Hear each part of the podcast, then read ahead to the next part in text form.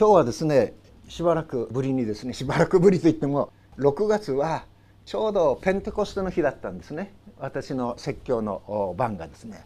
でそれでペンテコステにちなんで精霊とまた教会の関係について皆さんとご一緒に学んできました。すなわち精霊は今も働いておられる。どこに一番働いておられるかと言いますと教会を築き上げてそして教会の祝福をこの地上の人々に分け与えていくそのために聖霊なる神様は今も働いているんだということなんです。そしてそのことはですね創世記の一章のところを見ていきますとですね初めに神天地を作り賜りってありますね。で神が天地を作り始める前に精霊が神の霊が地を覆っていた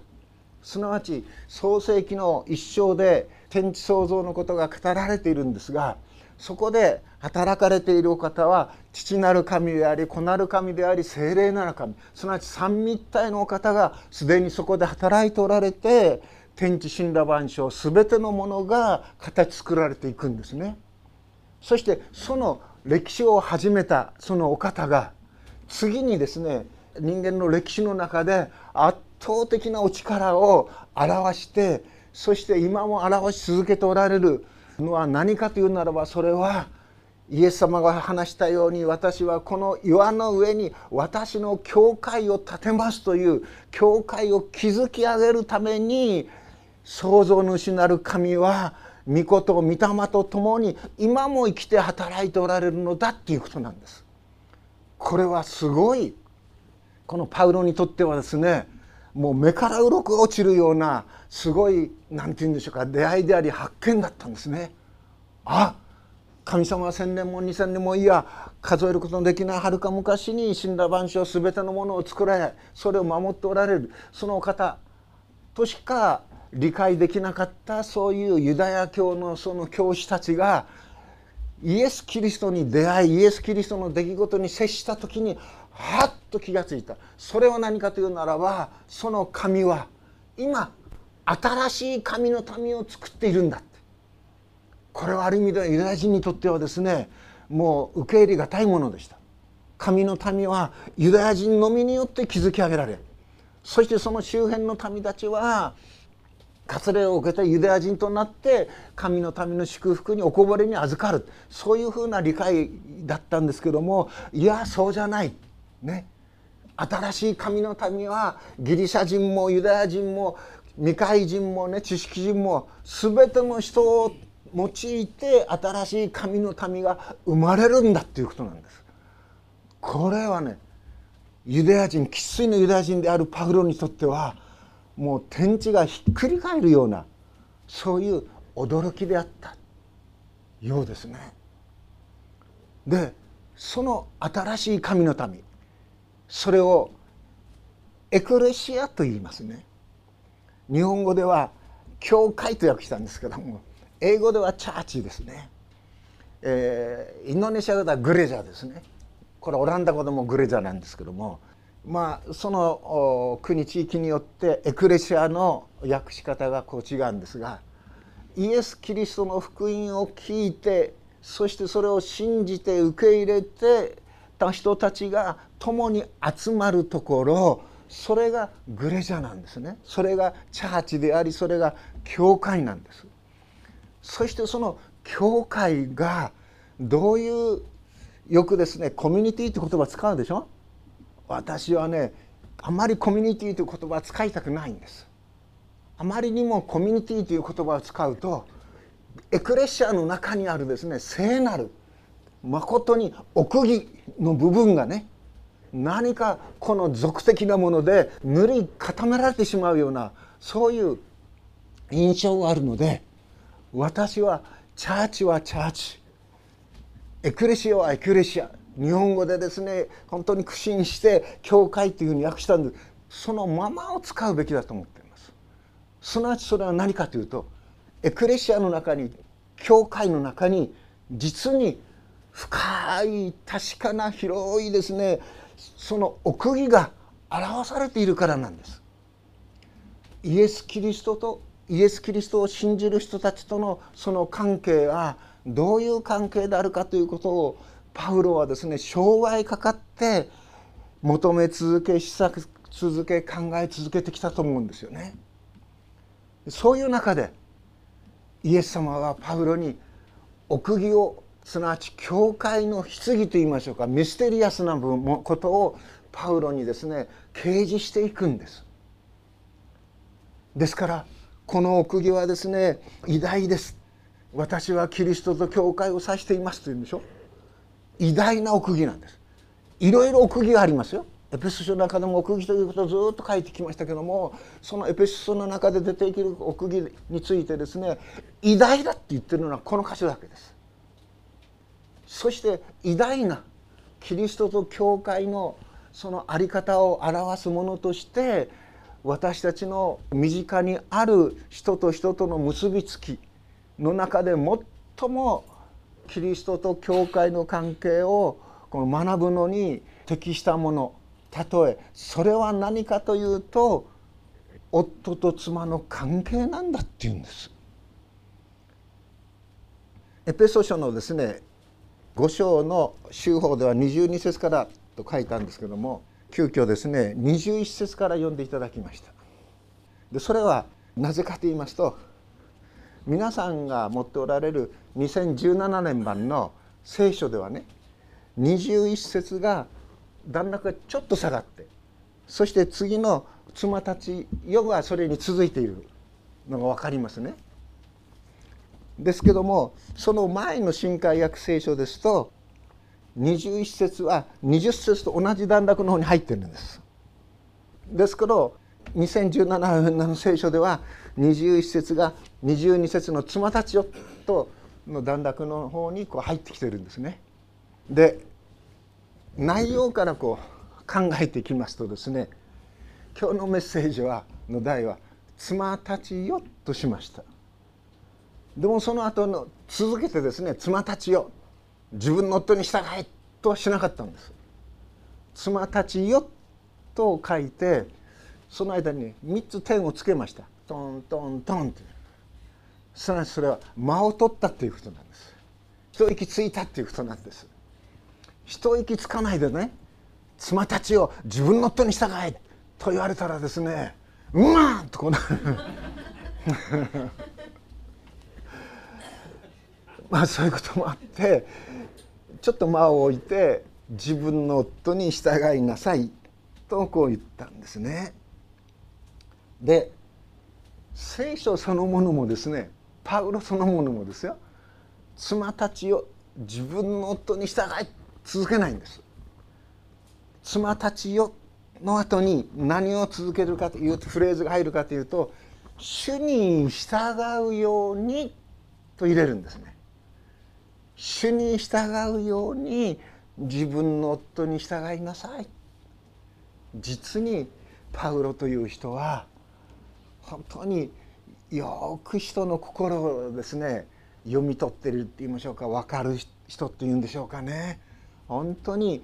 よくぞまああの頭の切れそしてまた行動的でありそしてまたですねもう若いうちからですねイスラエルの中ではですねもう嘱望されていた人物で人物でありますけどもその人がよくぞまあこんだけ人のね心とか思いとかをですね理解して書いている。まさしくこれはパウロの経験がそうさせているとも言えるんですけどもそれを用いてそれを超えてなお聖書を書かせたも聖霊なるお方の配慮が背後にあるんだなっていうふうにね思わざるを得ないんですね。人間の知恵人間の知識はどうしてもですねそれがですね増えれば増えるほど漱石じゃないですけど角が立ちやすいんです でしょ？最近はですね、えー、よくあのデジタルの音楽とアナログの音楽ってあるでしょ？あるテレビ見たらですねアナログちょっとあれで好きになってしまってアナログのカセットですか？カセットテープをね何千体で集めている人が東武線のですね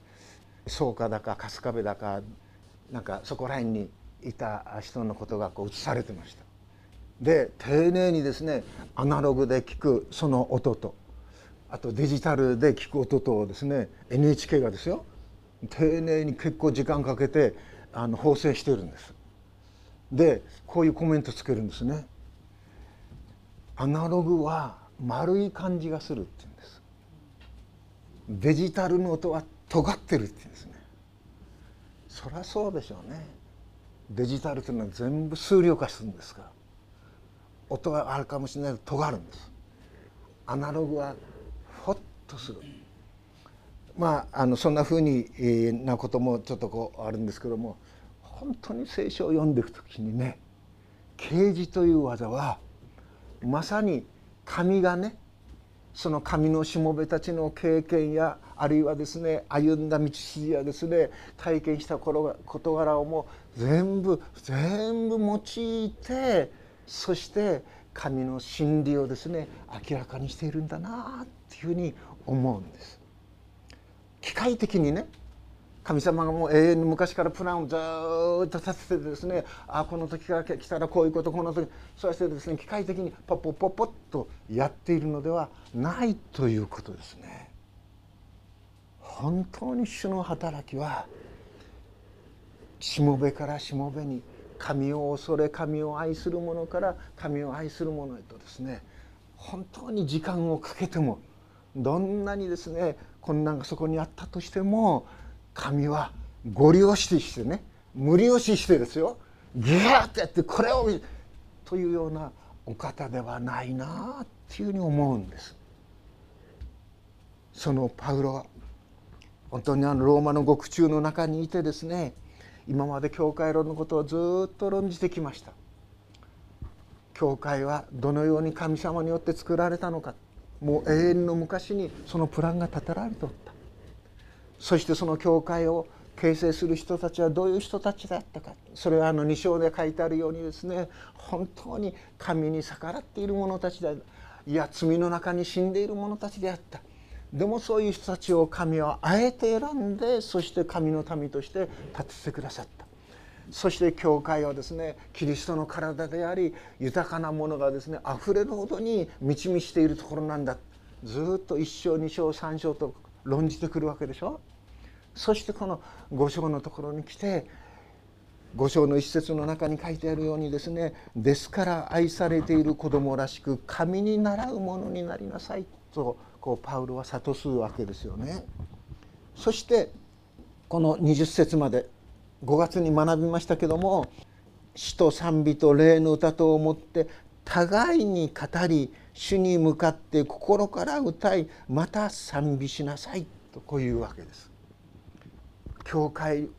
そのことをですね論ずる時にそこは何が行われているところなのかというならば詩と賛美と霊の歌を持ってですから歌があふれているところ賛美があふれているところそれはですね喜びがそこににじみ出てきているところでしょ？そして互いに語るんです。互いにと言いますから実はこの一人で歌うということじゃないですよね。あの柳瀬さんがこう来た時にドイツに行って友達に誘われて礼拝に行った。その時賛美歌を一緒に歌った。その礼拝の中で一緒に歌う賛美歌が彼の音楽に対する考え方を180度変えたって言ってるでしょ？今まではね音楽というのはあの人もこの人にですね勝たなければならない。競争がいてでも教会の出て礼拝の中で歌う賛美歌を通してですねああ賛美と歌というのはみんなで合わさって心を一つにして創造主なる神にですね捧げるものなのだっていうことを見た時に彼の音楽に対する姿勢がガラッと変わったんですよ。そこから彼のこの音色も変わったと言ってますよね。ですから教会はそのように歌を通して賛美を通してねそしてみんなの声を合わせてそして捧げていくということはそれは互いに語り合っていることなんですこれ。特に賛美歌みんなで歌う歌。その時他の人の声が聞こえるように歌うでしょ。私に注意されたんです。大きい声で歌いなさいって言うから大きい声出して歌えばいいと思ったらですね「いや栗原先生あの他の人の声が聞こえるぐらいの大きさです」って言うんですね。最初の教会行った時に。いやハッとしました。他の人の声が聞こえる程度に声を合わせて歌うということは互いに語り合っていることですよ。あああの人もこのパートで歌っているああ私はじゃあこのパートで歌おう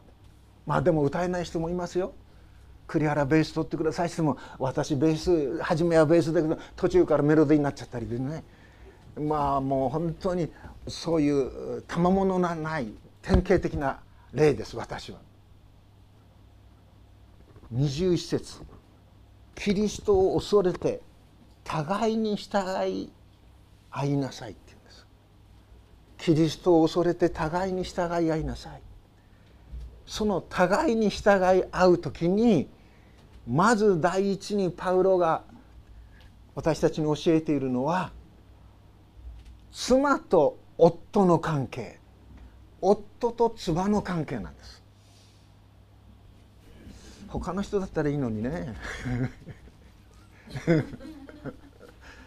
うんあなんでパウロはこんなにズバリとね自分の足元を照らすんだろうかと思うんですよね。夫と妻の関係でここで夫たるもの男私も男ですしまた一人の夫なんですけどもちょっと最初ホッとするのはね「夫たちよ」と言わないでね「妻たちよ」と言っててくれる。おパウロさすがっていうような感じですよね。そしてねすごいでしょ？ここで言ってるのは主に従うように自分の夫に従いなさいって言うんです。妻は夫に従いつつってありますけど何や節で。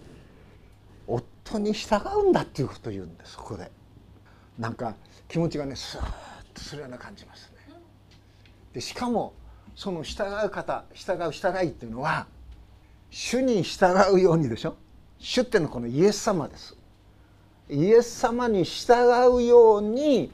従いなさいよっていうんです。もしこの従うというのがですねあそういうふうな気持ちであったとするならばいやいやながらね強いられて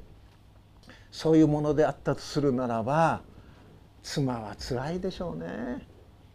この人とあとは何年一緒にいるんだろうかあと30年。うわなんていうふうに。なるかしんないですよね。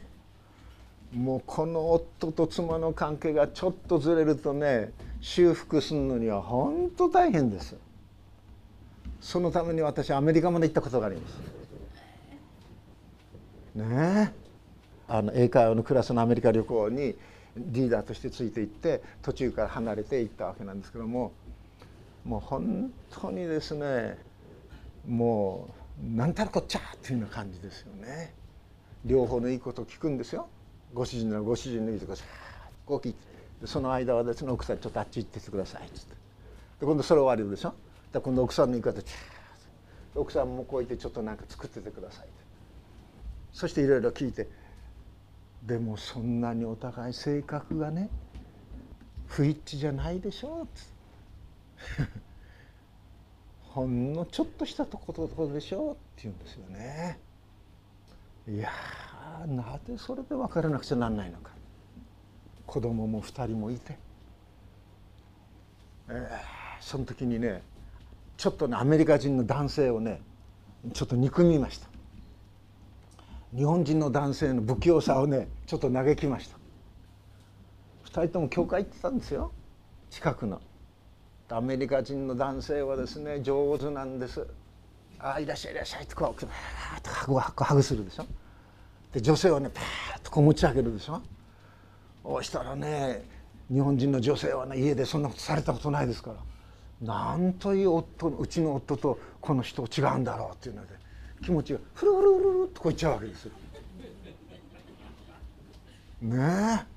それでアメリカ人の男性アメリカ人いないですね、まあ、いても構わないんですけども「愛してるよ」とかなんとかよく言うでしょ。ね言葉で表すでしょ気持ちを。でも日本人の男性はですね気持ちを表さないんですよねそんなの分かってるよだとまあそこら辺からですねちょっとこうぎずりが違いますね異文化に接するとそういう面もあります。異文化に接していい面もあるんですよ。でもマイナス面もあるんです。でもここでパウロはですね主に従うように自分の夫に従いなさいっていうこれはパウロのすごい結婚観なんですね。なぜかというと私たちの結婚観は2つのものに左右されちゃうんです。一つはですね個人主義的な結婚観。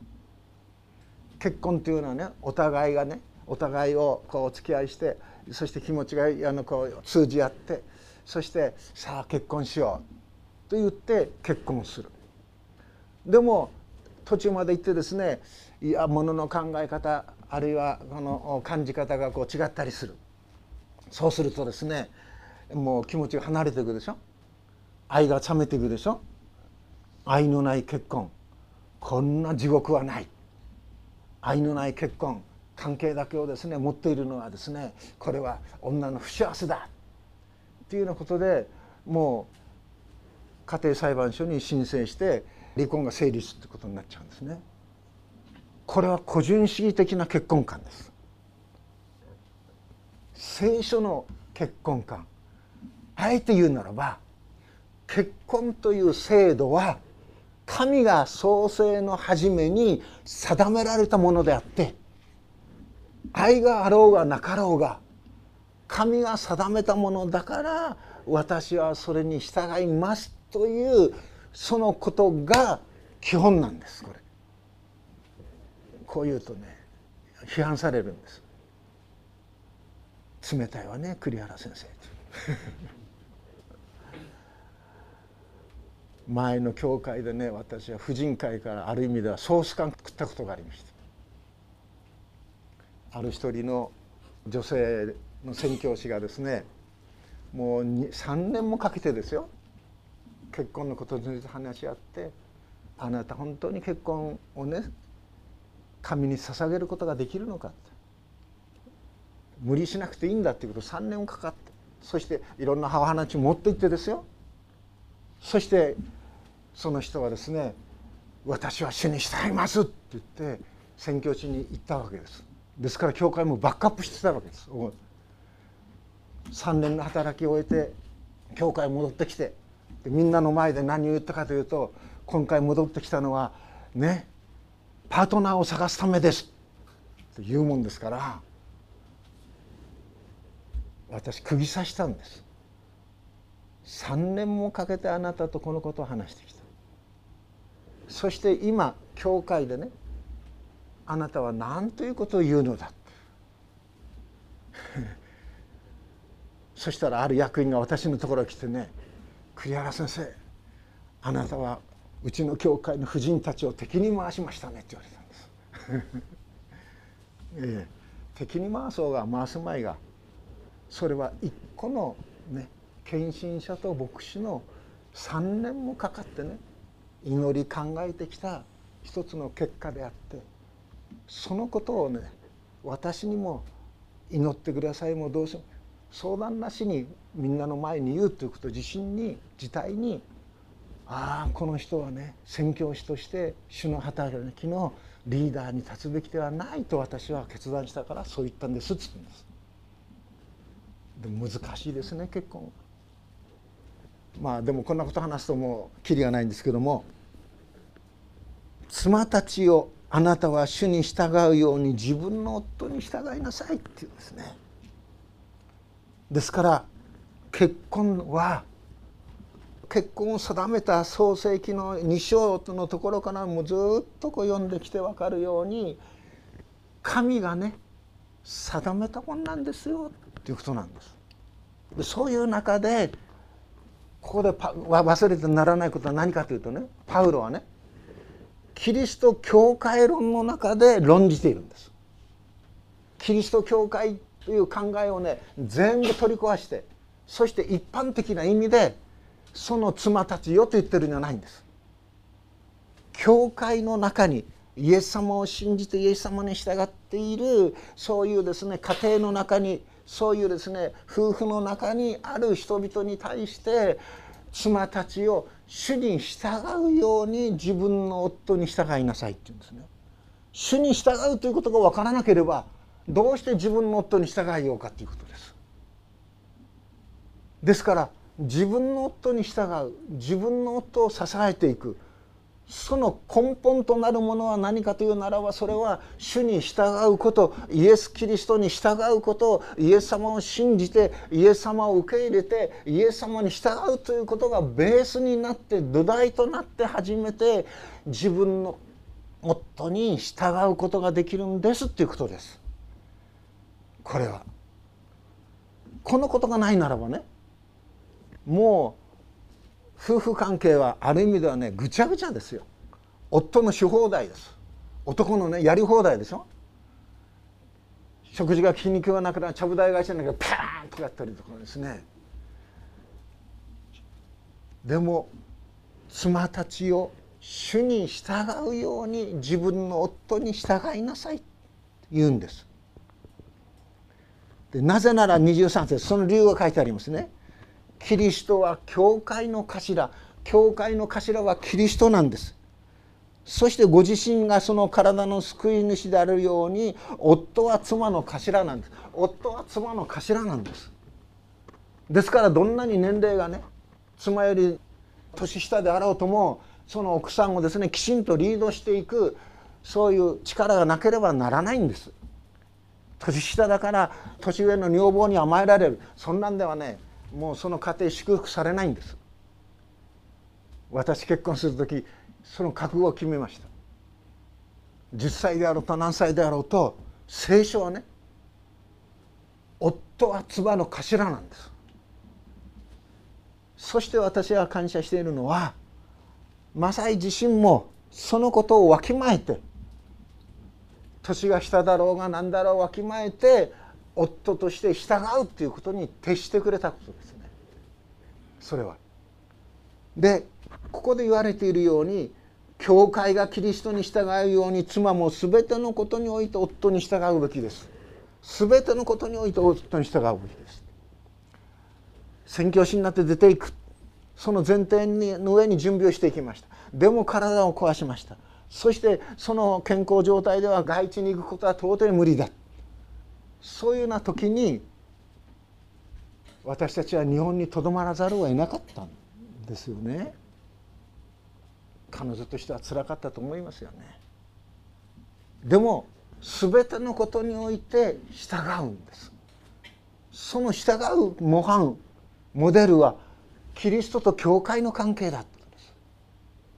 そのことにパウロはですねはっきりと気づきそしてそれをですね明らかにしているわけですね。でここで忘れてはならないことはご自身がその体の救い主であられるようにっていうのはね夫が妻の救い主だっていうことじゃないでしょ。人間は人間の救い主になることはできません。救い主たるイエス・キリストが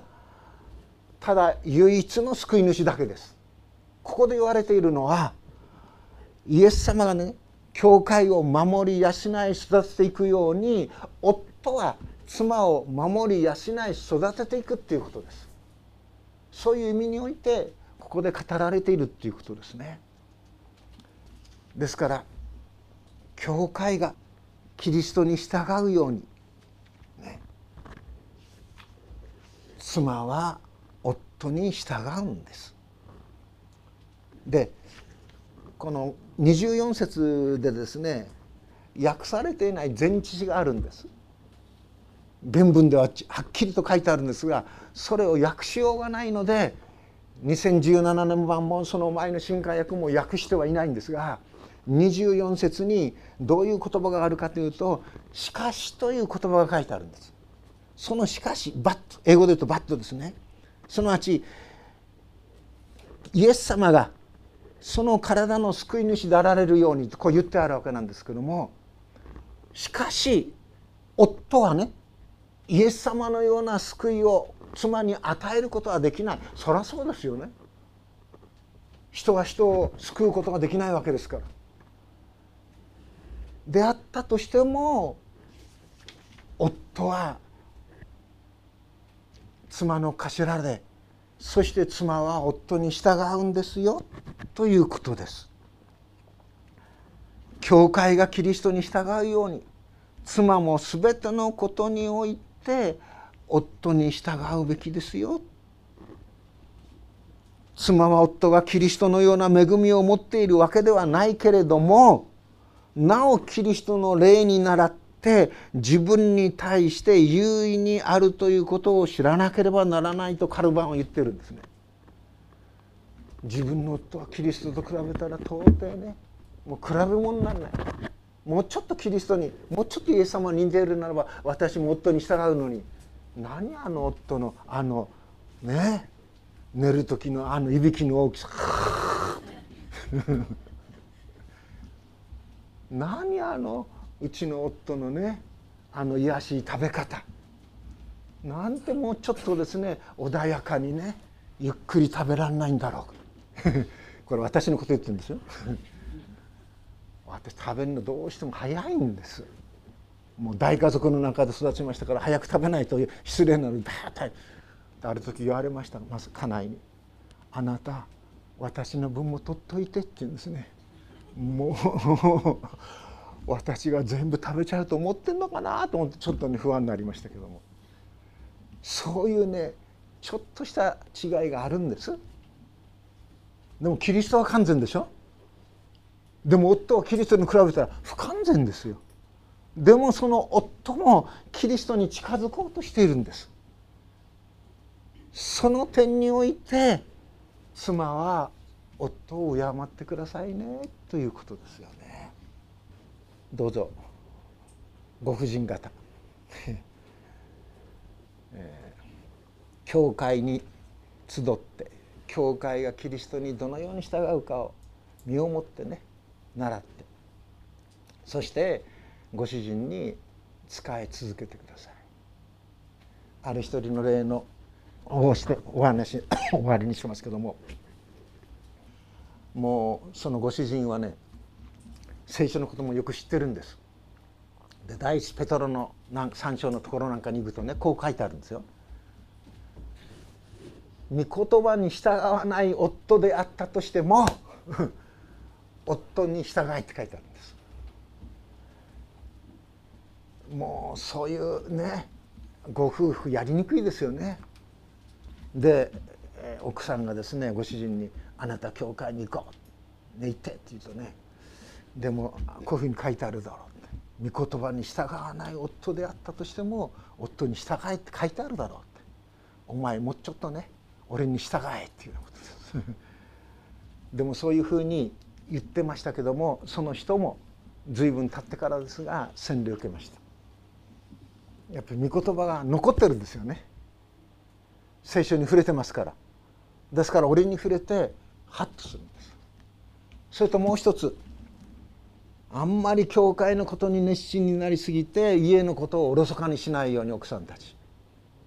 ご主人はね自分の妻は日曜日全部教会に取られちゃう。思ったら教会に来たくないよ。もう取り戻そうっていうような感じなんですよ。ですからどうぞバランスよくとってね使えてください。そして一番使えるべきは家庭なんですから。ご主人なんですから。子供なんですから。そこに愛情を注いでください、ね、教会に行って教会に入り浸りある意味入り浸りってもあんまりよくないんですけどね。私ある時に最初に行った教会で婦人たちを叱ったんです。あんまり教会来てね自分の家のことが留守あのお留守になっているような感じでちょっと叱ったことがあるんです。したらね反発されました。教会のために私やってるのになぜ牧師はね私たちを叱るのかってですね。証にならないでしょ。教会の掃除してても家の中の台所はね洗い物がただべーっと積んであるだけなんです ですから教会本当にイエス様のことを知る大切な場です。でも家庭おろそかにしないでいただきたい。ご主人を大切にしていただきたい、えー、教会のご主人に代わってお願いします。祈ります。天の父なる神様まことにあなたは私たちにこの仙台の福音住教会に集いまたそこで出会う多くの人たちとの出会いをお与えくださってありがとうございます。どうかそのような人々のその家庭のことまたそのような人々の奥さんのことまたご主人のことそのようなことを覚えてなお私たちが細やかな愛と配慮を持って祈り仕えていくことができるようにそしてそのご家族が本当にご夫婦揃ってイエス様あなたに賛美をあなたに祈りをあなたにアーメンと神様捧げることができるように帰りに導いてください。キリストイエスの皆によって祈ります。アーメン。